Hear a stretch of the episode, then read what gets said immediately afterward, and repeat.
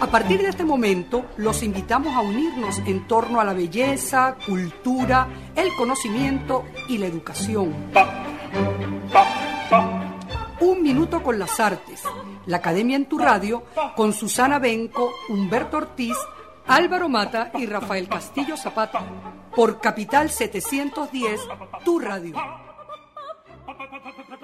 Buenos días amigos de Radio Capital 710 AM, bienvenidos una vez más a su programa Un Minuto con las Artes, la Academia en tu Radio.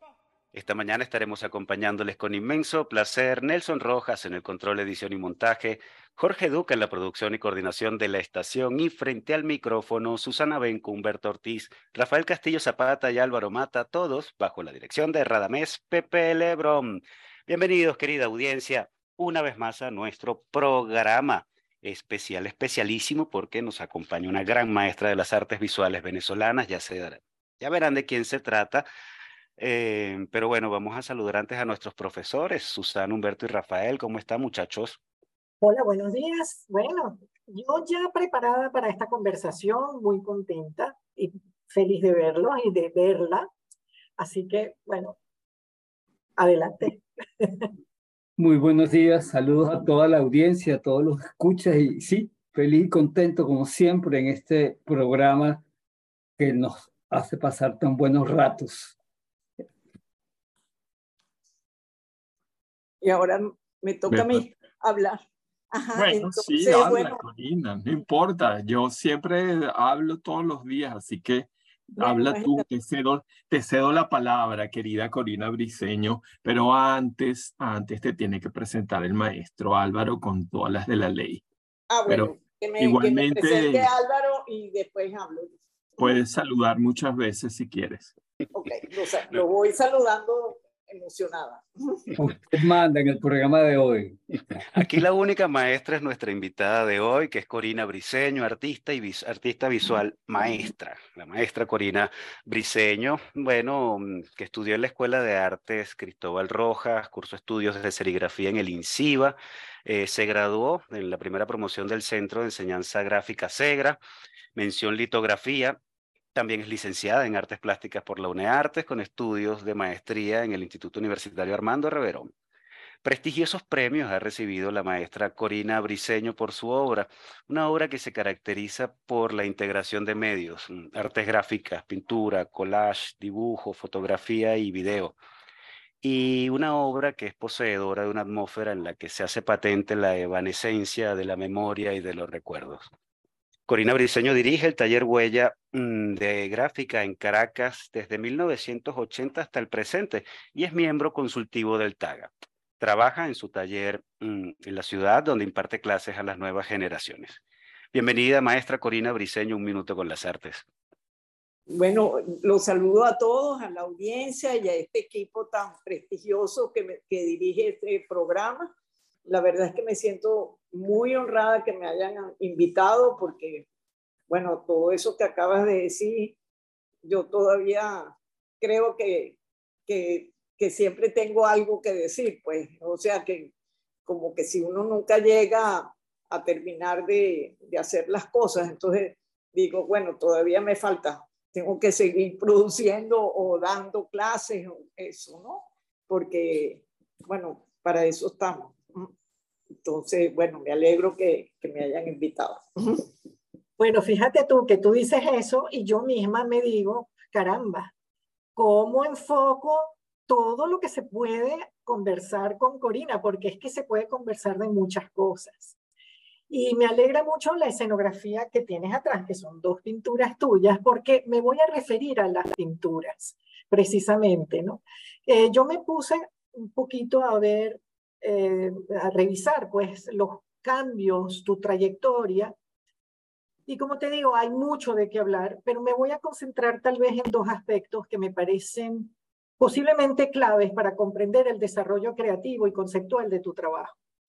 Por una parte, yo siento, con sus respectivas transiciones, que has pasado, vamos a, a ver si lo explico bien, desde, lo, desde una representación de lo corpóreo, eh, entendiéndose por esto la representación de la naturaleza con su contundencia volumétrica, con un énfasis en el pigmento pictórico, eh, cuando hacías montañas, por ejemplo, que a la vez luego podían leerse como cuerpos sensuales. Y de ahí, de esa contundencia, vamos a decir, volumétrica, pictórica, has ido pasando a otra visión, vamos a decir por ahora, del paisaje, pero hacia lo sutil, lo efímero, lo efímero de ese paisaje, pasando, por ejemplo, por el movimiento del agua, las transparencias, los efectos de luz, eh, los reflejos de luz. Y eso, a su vez, se vuelve, de alguna manera, una metáfora de la memoria. Este pase de lo corpóreo a lo efímero, a lo no corpóreo inclusive, va de la mano, al mismo tiempo, y ahí sería pues el segundo aspecto, va de la mano con los cambios eh, en la utilización de los medios expresivos.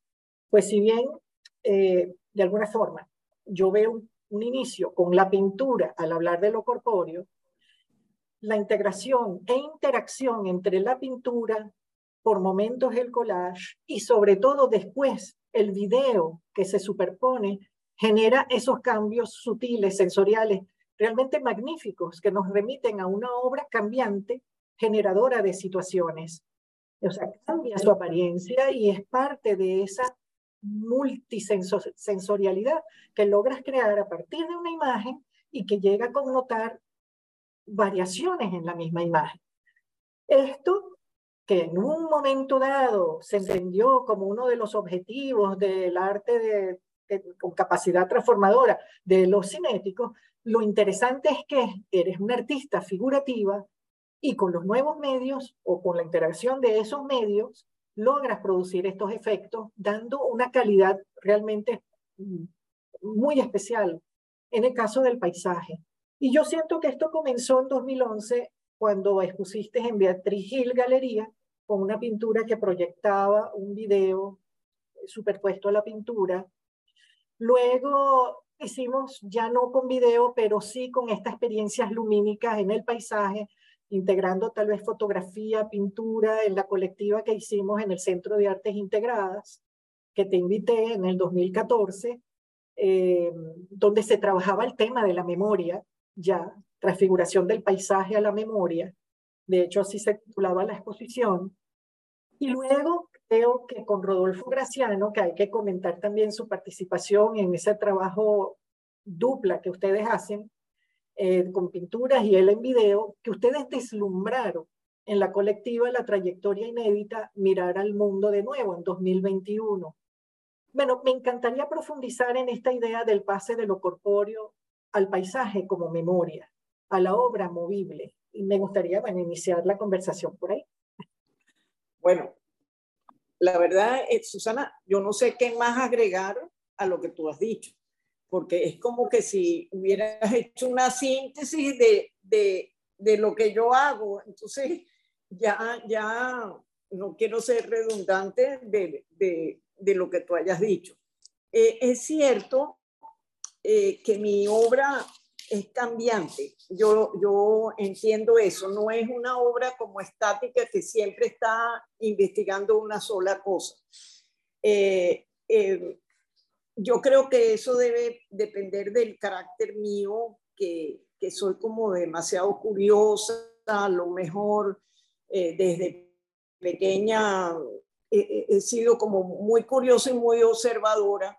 Y te puedo decir, cuando eso que tú dices, eh, a mí siempre desde, desde niña me gustó la naturaleza.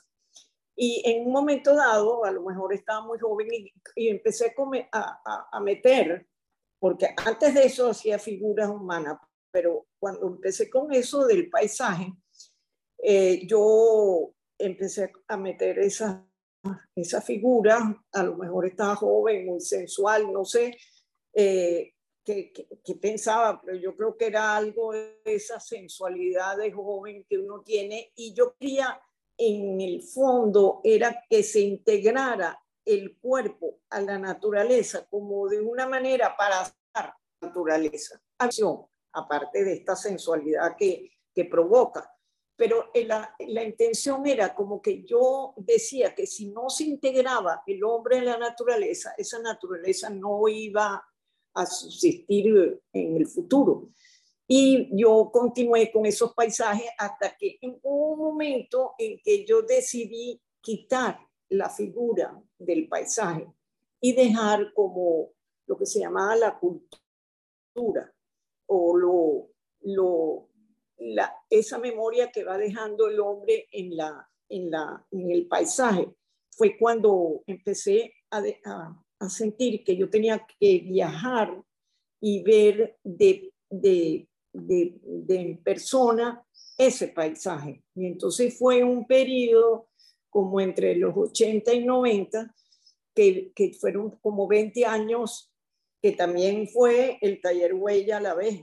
O sea, fueron ese mismo periodo, entre, que fueron 20 años, eh, que yo viajé mucho al interior a observar no solamente la naturaleza, sino todo el entorno que, que, que tiene la naturaleza, a observar. Desde, desde muy joven yo tomo fotografía y siempre utilizo la fotografía como una referencia para pintar. O sea, claro, en ese periodo pinté ah, directo, porque a mí me enseñaron en la escuela de Cristóbal Roja a pintar en los cabos. Entonces ya yo sabía pintar paisajes y, y, y pinté en todo ese tiempo directo tomé fotografías de agua porque lo que me interesaba es cómo fluye el agua como la gente. O sea, que es algo que es como inacido, no, la puedes agarrar porque se desvanece. Y yo siento que eh, así mismo es el, las personas, el, la memoria se va desvaneciendo. Entonces empecé a trabajar con el agua y los videos. Y hice muchos videos, yo sola de y yo he estado diciendo voy a tener que revisarlos porque ese asunto de que se pierden eh, y se van caducando de todos esos videos que yo hice. Y empecé a trabajar con el agua. Y por eso es que eso va evolucionando y, y de repente no está la figura humana. Pero de repente la meto como memoria. Cuando la volví a meter en ese video que tú dices, en la de Beatriz Gil, que se proyectaba una persona que pasaba, era porque era el agua, pero con la memoria, la memoria que yo tengo de, de personajes que pueden haber pasado por mi vida o qué sé yo. Y entonces, si voy a meter algo de hoy en día, de figura humana, es, es como eso que tú dices, porque trabajo la memoria. Eh, y la sigo trabajando de distintas maneras, ya sea en grabado, ya sea en pintura, ya sea en video.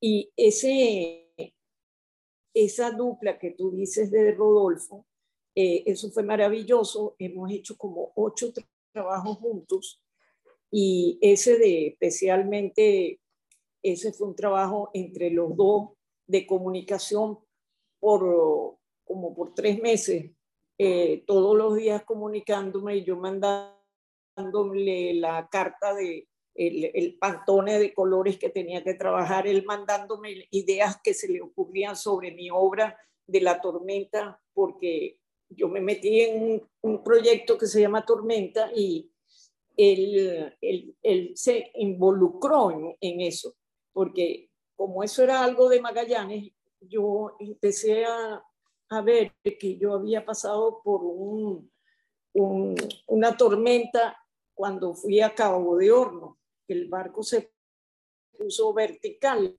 Bueno, hubo heridos y todo. Y yo pasé por una tormenta. Entonces yo dije, bueno, esto es como lo que yo pasé, como Magallanes, todas las tormentas que pasó en, Cabo de Horno. Y por eso yo decidí hacer una tormenta. Y entonces en, en paisaje, y ya y el proyecto Tormenta sigue, lo sigo, lo sigo trabajando, eh, o sea, como proyecto de tormenta porque es como una tormenta interior también. Entonces, y la memoria, entonces ese trabajo lumínico de él era las comunicaciones, como hoy son las comunicaciones junto como, como las comunicaciones anteriores en la época de Magallanes. Entonces hicimos un, una, un nexo, como nos, nos comunicamos también. Él todos los días nos, mandaba, nos mandábamos, como te digo, ideas eh, y así fuimos elaborando ese proyecto. Lamentablemente él está en México y me cuesta mucho yo volver a hacer otro. Aunque hice otro con él, no he vuelto a hacer más. O sea, tengo ya como un año o año y medio que no hago con él, pero ahora pronto voy a hacer otro.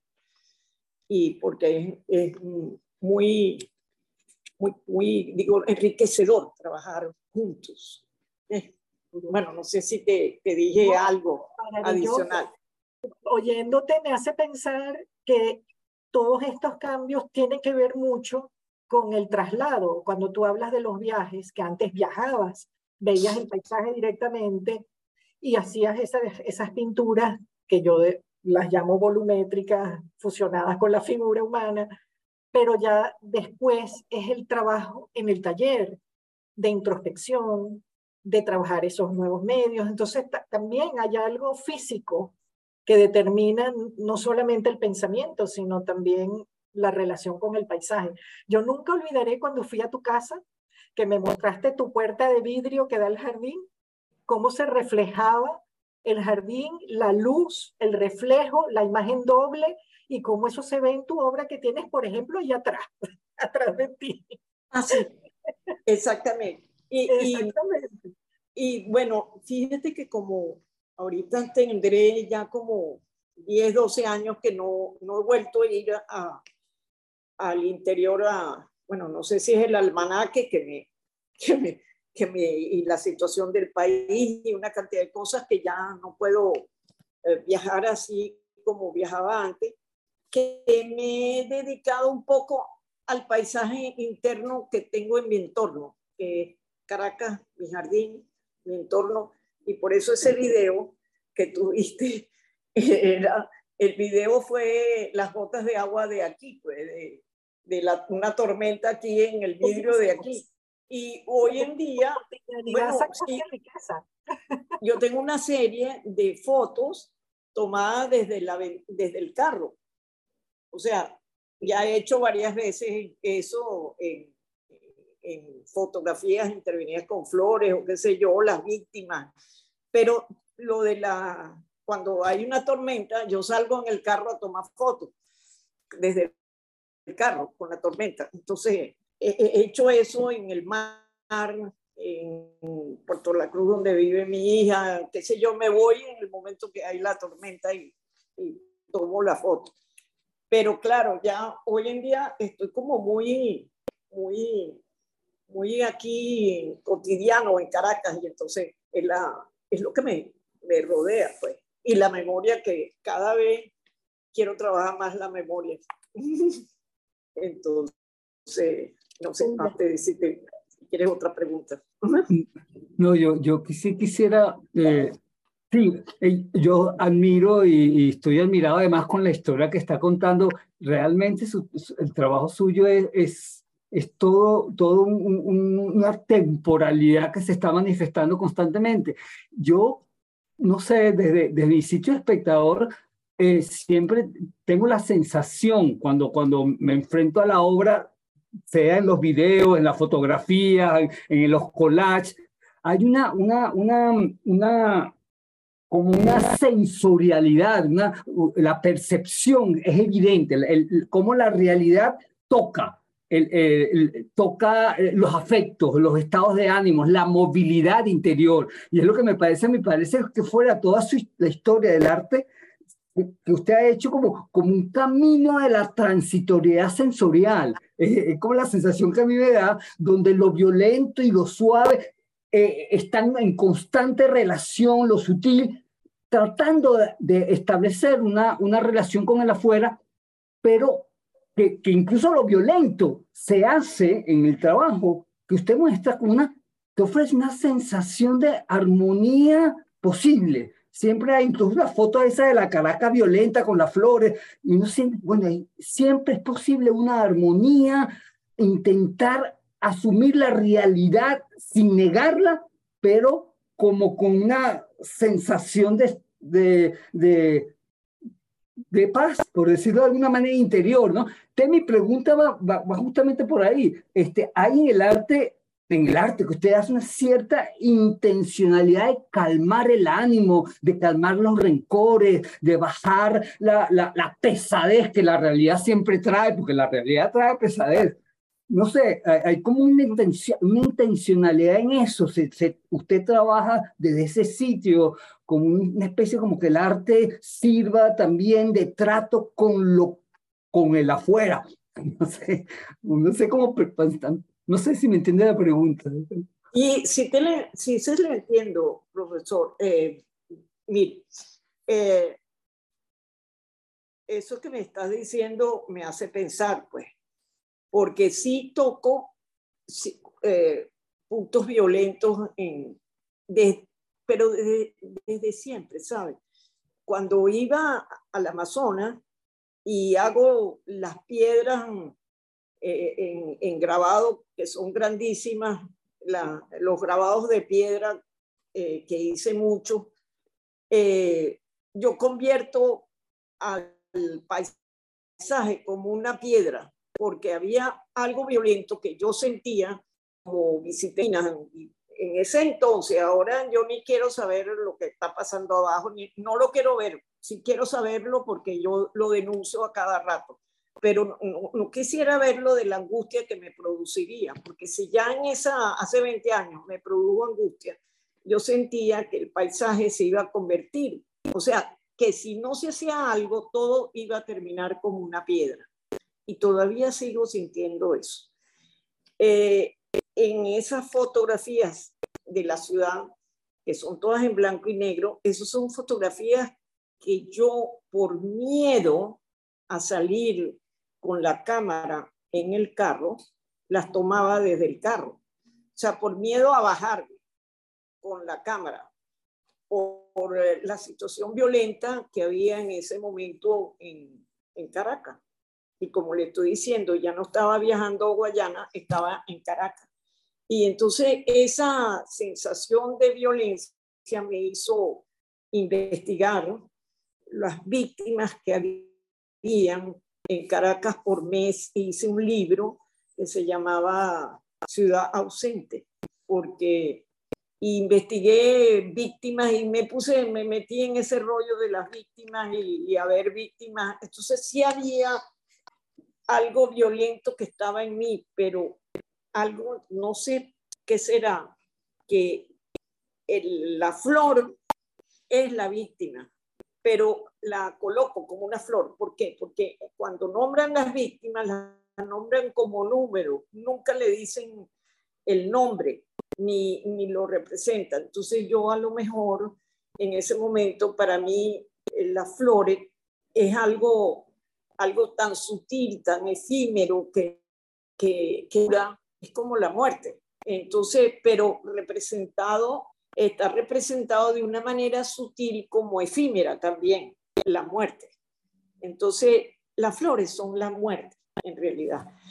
Bueno, pero yo no sé, eh, o sea, usted sabe que yo siento que el arte, eh, si no comunica, eh, o sea, si no produce en el otro una interpretación eh, que le traiga sentimientos o que le traiga una nueva interpretación, yo creo que el arte se queda solo, pues se queda que no comunica. Entonces, yo no sé si yo espero que, lo que yo haga logre comunicar eh, sentimientos que yo siento y, y pueda producir nuevos sentimientos a las otras personas. Es, ese a lo mejor es lo que yo quisiera hacer, que no lo hago intencionalmente, lo eh, eh, o sea, no, hay nada, no hago nada intencional, sino eso que te, le estoy diciendo es algo que no lo digo yo, eso lo dice, pongamos, Gadamer.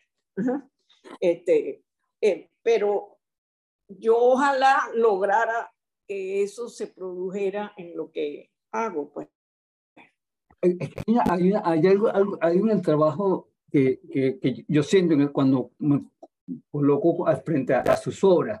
que una especie de transitoriedad anímica, yo no sé cómo llamarlo, una especie de que, uno se abre a, posibles cosas siempre, ¿no? Y ya va, pero ¿qué pasa aquí? Entonces te colocan en un estado de ánimo que empieza a matizar imaginación y fantasía. Yo estoy tratando de hablar de eso.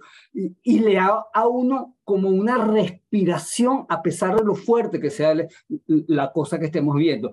Lo hace uno respirar, como, wow bajo aquí, yo veo y respiro, aunque esté viendo una cosa fuerte y violenta, pero en su obra se, se respira como una armonía interna que uno sigue moviéndose, sigue matizando las sensaciones, matizando las sensaciones. Es de eso lo que yo quería como, como, hacerle saber, ¿no? Este. Bueno, yo me alegro que, que se sienta eso. A lo mejor no lo hago intencionalmente, sino que me sale no sé. Sí, la es que la sensación es entonces que baja el rencor y la rabia, baja. El rencor, la rabia, a mí me baja, me baja a pesar de que uno entiende lo violento, uno conceptualmente entiende lo terrible, a uno le baja la rabia, le baja la rabia. No sé, eso es lo que me pasa a mí, la verdad. Bueno, y hablando, hablando de respirar y de bajar la rabia, vamos, vamos a, respirar con esta pausa musical Candle in the Wind con el gran Elton John, compromisos comerciales de la emisora. Y después de haber respirado, regresamos con la maestra Corina Briceño y nuestra conversación.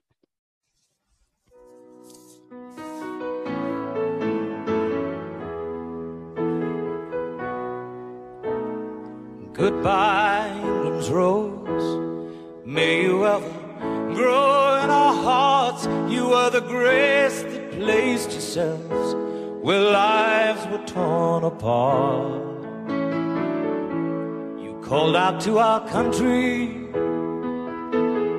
and you whispered to those in pain. Now you belong to heaven, and the stars spell out your name. And it seems to me you lived your life like a candle in the wind, never fading with the sunset when the rain set in.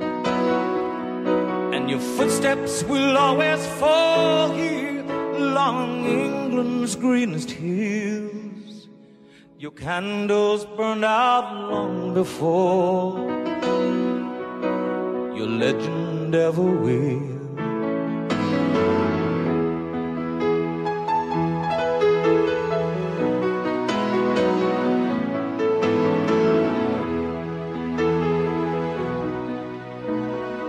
Loveliness we've lost, those empty days without your smile. This torch we'll always carry for our nation's golden child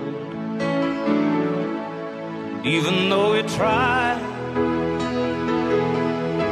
The truth brings us to tears, all our words cannot express the joy you've brought us through the years.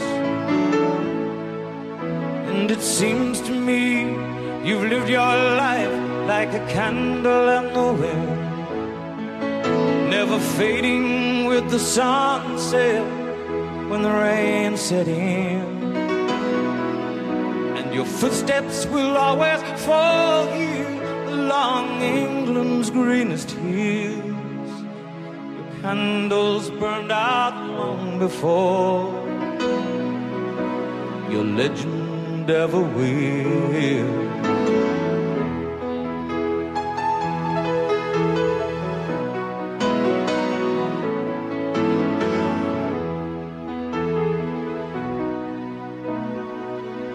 Rose. May you ever grow in our hearts. You were the grace that placed ourselves where lives were torn apart. Goodbye, this road from a country lost without your soul, who missed the wings of your compassion more than you will ever know. And it seems to me you've lived your life like a candle in the wind, never fading with the sunset when the rain set in.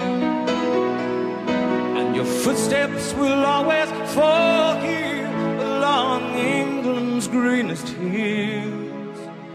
Your candles burned out long before your legend ever will.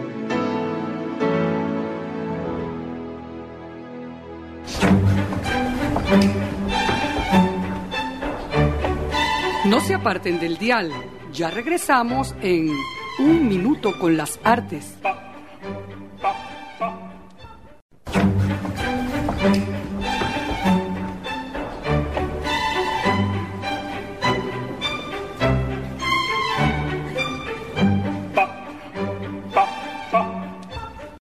Regresamos, amigos oyentes, después de escuchar Candle in the Wind con eh, Elton John y compromisos comerciales del emisor y continuamos con la maestra Corina Briseño. Rafa.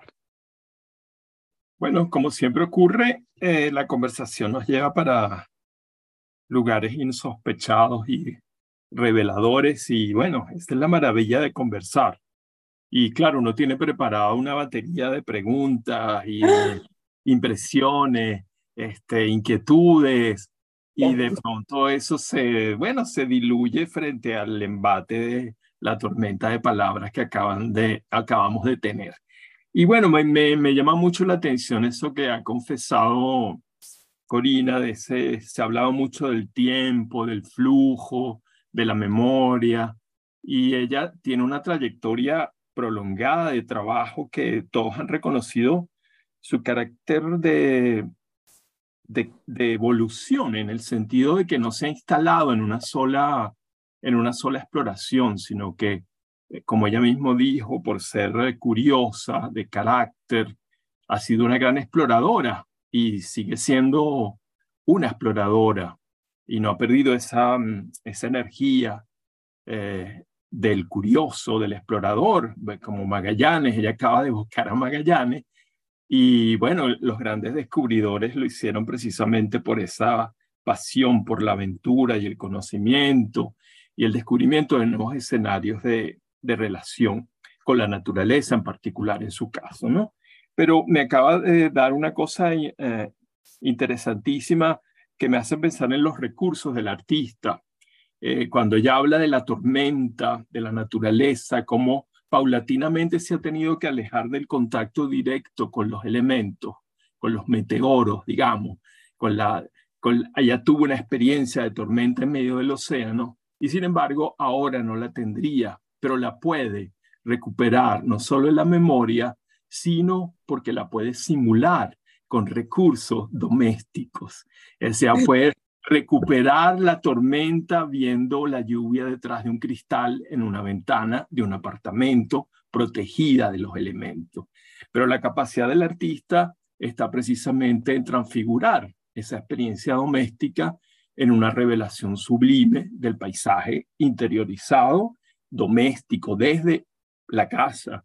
Y digamos que podría simular una cascada con el chorro, de la bañera o con el chorro del lavamano. Es decir, que el artista no tiene obstáculos frente, frente a los impedimentos de la realidad, incluso materiales. Por ejemplo, la historia del collage está vinculada, eh, más allá de los experimentos de Picasso y de Braque, a la menesterosidad de los artistas alemanes después de la Primera Guerra Mundial, es decir, la carencia de materiales nobles, digámoslo así, para seguir pintando, los llevó a utilizar los recursos que tenían, que eran los desechos, los despojos, y de los despojos también surge la creación de las carencias, de los impedimentos. Y bueno, lo que quería era celebrar tu capacidad de adaptación en el tiempo para encontrar nuevos recursos siempre. Eh, y me hiciste recordar un trabajo que a mí siempre me ha fascinado mucho, que es el trabajo de un colega tuya, de tuyo, Luis Lizardo. No sé si te recuerdas de su, de su serie que se llama Ávila, que es una serie de fotografías sobre el Ávila, pero que no son fotografías tomadas al Ávila, sino es, él hizo un teatrino, un pequeño teatrino donde simuló la montaña con unos algodoncitos como nubes y las fotos que tomó de eso, las personas que no lo saben, están seguras de que fueron capturas del Ávila, es decir, capturas directas de la naturaleza y sin embargo son un simulacro teatral en un pequeño teatrino, en una caja de la naturaleza. Es decir, que el artista puede estar metido como los impresionistas en el paisaje, como no, y producir paisaje. Y creo que eso fue una de las cosas que me, me, me, llamó la atención de tu última intervención, como a pesar de los, de los ¿cómo se dice?, las limitaciones de, de la movilidad. Por ejemplo, ahora no puedes ir a Guayana, no puedes escalar la montaña para ver las ciudades de arriba, eh, por, porque bueno, como tú dijiste, tú dijiste muy bien con una cosa que hubiera dicho mi madre, que es, o será el almanaque. Y uno tiene que ser, digamos, consciente de su propia situación en la vida, ¿verdad? Y, y bueno, es así, a veces ya no somos tan ágiles como lo éramos a los 20 y hay impedimentos, pero el artista es capaz de superar esos impedimentos, bueno, además con los medios que hay ahora, eh, que nos facilitan muchas cosas de comunicación, el hecho de que estemos ahora juntos conversando sin habernos movido de la casa y que tú puedas haber trabajado con Rodolfo Graciano desde México y hayan hecho una obra tan interesante sin haberse desplazado del lugar. Hay toda una revolución realmente, yo lo repito, aunque mi querido amigo eh, Humberto me, me contradía, que hay una revolución epistémica en marcha y que estamos en una nueva era imaginaria eh, o entrando en ella. En cualquier caso, me parece que tú representas la esperanza de, del artista que sigue abriendo espacios a pesar de los obstáculos. Y bueno, creo que esa es una de las grandes enseñanzas que tú nos ofreces como artista eh, y como mujer y como persona. Es decir, que si eres maestra y te llamamos maestra y todos lo reconocemos, es precisamente por eso, porque no solamente obras y sigues obrando y trabajando, sino que enseñas, bueno, éticamente cosas valiosísimas. Y yo creo que si tú dices que tu, tu búsqueda principal fue, ha sido comunicar, bueno, ha sido muy exitosa. Bueno. Aunque no has ganado premios ni nada, has cumplido tu tarea y la seguirás cumpliendo porque se te ve una energía y una vitalidad que envidiamos. Bueno, esto era ninguna pregunta, era un elogio, obviamente, bueno, obviamente, me, tienes a mí sorprendida con todo lo, lo, que, lo que me has dicho. Yo de verdad que no tengo más nada que anexar, pero eso que tú dices es verdad. O sea, nos toca crear con lo que tenemos, así como Velázquez, que creó todo lo que creó metido encerrado. Bueno, si yo estoy encerrada, tengo que crear encerrada. Eh, creo que no puedo estar sin crear. O sea, cuando yo no creo, me siento mal, me siento como culpable, me siento, yo no sé, es algo interno que yo creo que todos los artistas a lo mejor lo tienen cuando, cuando entro en crisis de que no estoy creando, pues, porque yo creo que todos entramos en crisis a veces. Y, y eso me causa ansiedad o como sea y sí tengo que crear. Fíjate que ahorita, pongamos en eso de la pandemia, yo hice varias obras que no tenían mucho que ver con, con lo que estaba haciendo, eh, porque me quedé sin materiales, justamente lo que tú me estás diciendo, como estaba todo cerrado y, yo no había comprado telas ni nada, yo, yo me quedé sin, entonces busqué materiales míos que habían quedado mal impresos de unas fotografías bellísimas que yo hice con hojilla de oro hace tiempo, una investigación que nunca la terminé de hacer porque no habían las máquinas aquí en Venezuela en ese entonces. Pero, y lo que hice fue rasparla y crear una obra nueva. Y así hice varias cosas con lo que tenía. Había terminado un collage, unas clases de collage que se me quedaron por la mitad y los materiales que ellos dejaron de billete, hice, hice sobre esas tablas de papel dorado con, las, con billetes, cosas que yo no trabajo con billetes de, pero me quedaron tan buenos, se los regalé a toda mi familia, o sea que, que no era para exhibición, sino los regalé, todos querían ellos. Entonces, cosas así, pues. Y fíjese que eso eh, me ha permitido revisar los álbumes de fotografía. Y por eso hice esos collages que tenían, bueno, hay algunos que puse la fotografía directa del álbum y ni siquiera le tomé un, un ¿cómo se dice? Un escáner, yo no sé por qué hice eso, pero los trabajé y sí estaba en lo de la tormenta. Por eso son esos collages que puse, que tú también estabas con esos collages tuyos atractos maravillosos que hiciste. Este, tenía que ver con esa memoria, porque es que lo de la memoria para mí es algo que siempre he estado, eh, que viene, o sea, ya sea la memoria del paisaje, ya sea memoria de lo que yo he pasado, memoria de mi vida, que la traslado al momento actual. Entonces, como yo venía trabajando la tormenta, puse la memoria de las fotografías en la tormenta y, y sentí que, bueno, es, es una, una tormenta de memoria, aquello que yo puse en el collage. Y, y de ahí pasé a hacer un, este libro que estoy presentando, que, que, bueno, que está ahí en Creadora, es un libro en la cual ya yo venía trabajando con los árboles familiares y había hecho Ciudad de Fuego y Ciudad de Ausente eh, en gráfica. Entonces dijo, ¿por qué no sigo con la Ciudad de Piedra? Y, y me salió ese trabajo que es, es una memoria, pero, y es paisaje, pero es paisaje de memoria. Es buscar el paisaje en los libros y, recurrir al libro ese paisaje que ya no existe. Y eso fue lo que salió en el, en el libro. Y disfruté muchísimo, como tú dices, bueno, un trabajo bien, bien fuerte vamos a hablar con más detalle de eso, Corina, porque el, de verdad que el resultado es maravilloso y, vale la pena ahondar. Ciudad de Piedra es un libro de artista que es una especie, como tú dices, de cartografía de la ciudad de Caracas, vista a través de los álbumes familiares ¿no? y los espacios correspondientes mm, de la vida de la persona, en este caso vinculada con el artista. Un recorrido por la ciudad de Caracas que entrecruza lugares y personas ausentes y vemos cómo la ciudad se va desvaneciendo ¿no? y deja en evidencia la fragilidad o la persistencia de la memoria, según se vea. Objetualmente, bueno, estamos hablando de dos libros unidos por una caja y una guía tipo mapa, que eso es una belleza, obra de, Álvaro González, la encuadernación.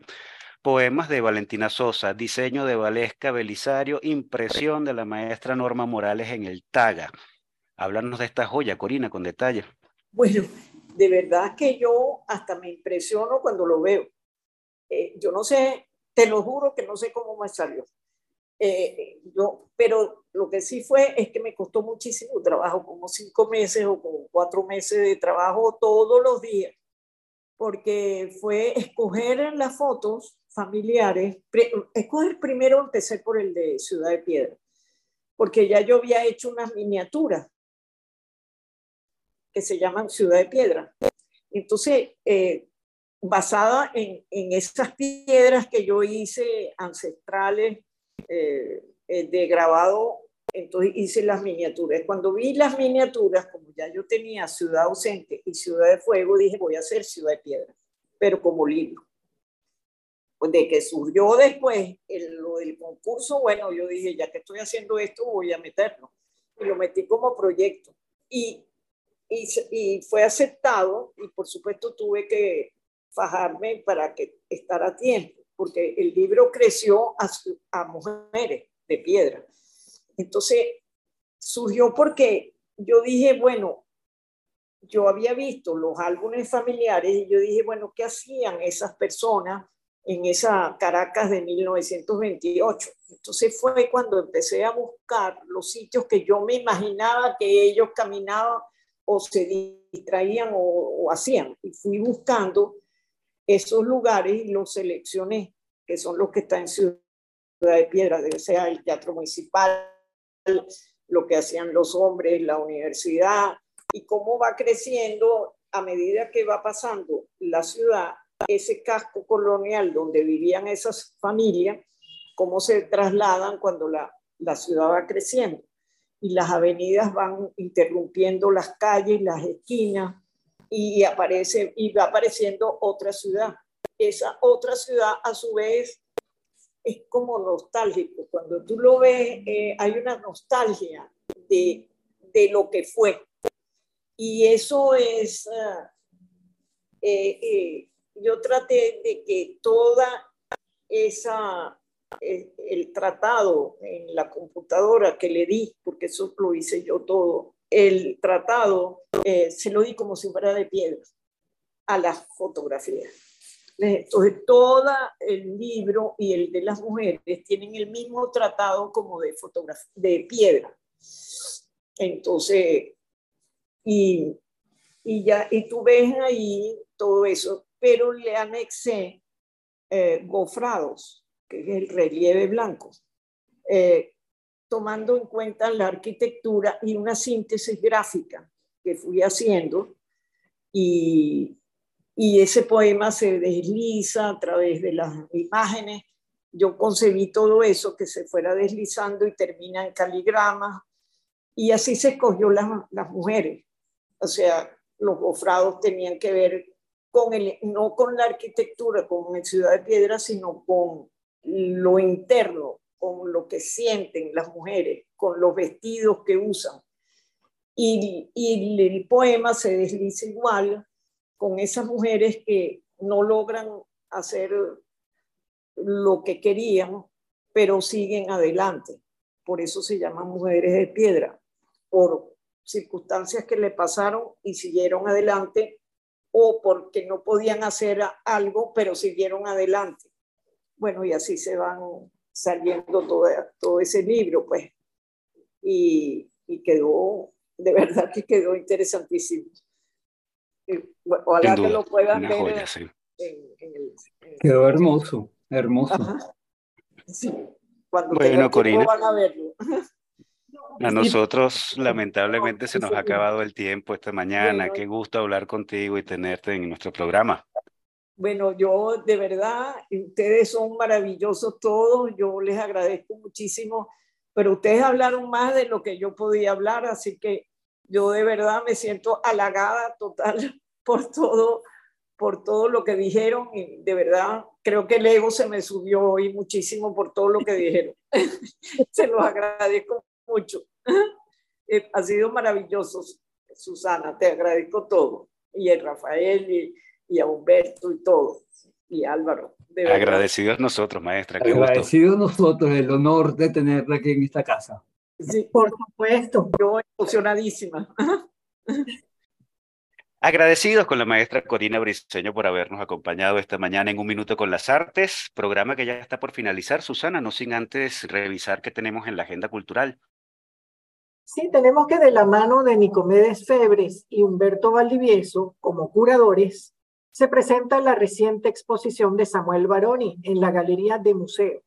La muestra se titula precisamente Samuel Baroni, Corazón del Bosque, una hermosa imagen con la que el artista identifica su exposición y con ella inferimos, expresa lo siguiente, el arte me permite sanar, me permite vivir. La Galería de Museo se encuentra en el Centro de Arte Los Galpones. Y artistas amigos de Samuel Baroni organizaron e inauguraron una exposición en apoyo a su recuperación luego de un delicado problema de salud. De allí que titularan esta exposición Arte Unido por Baroni.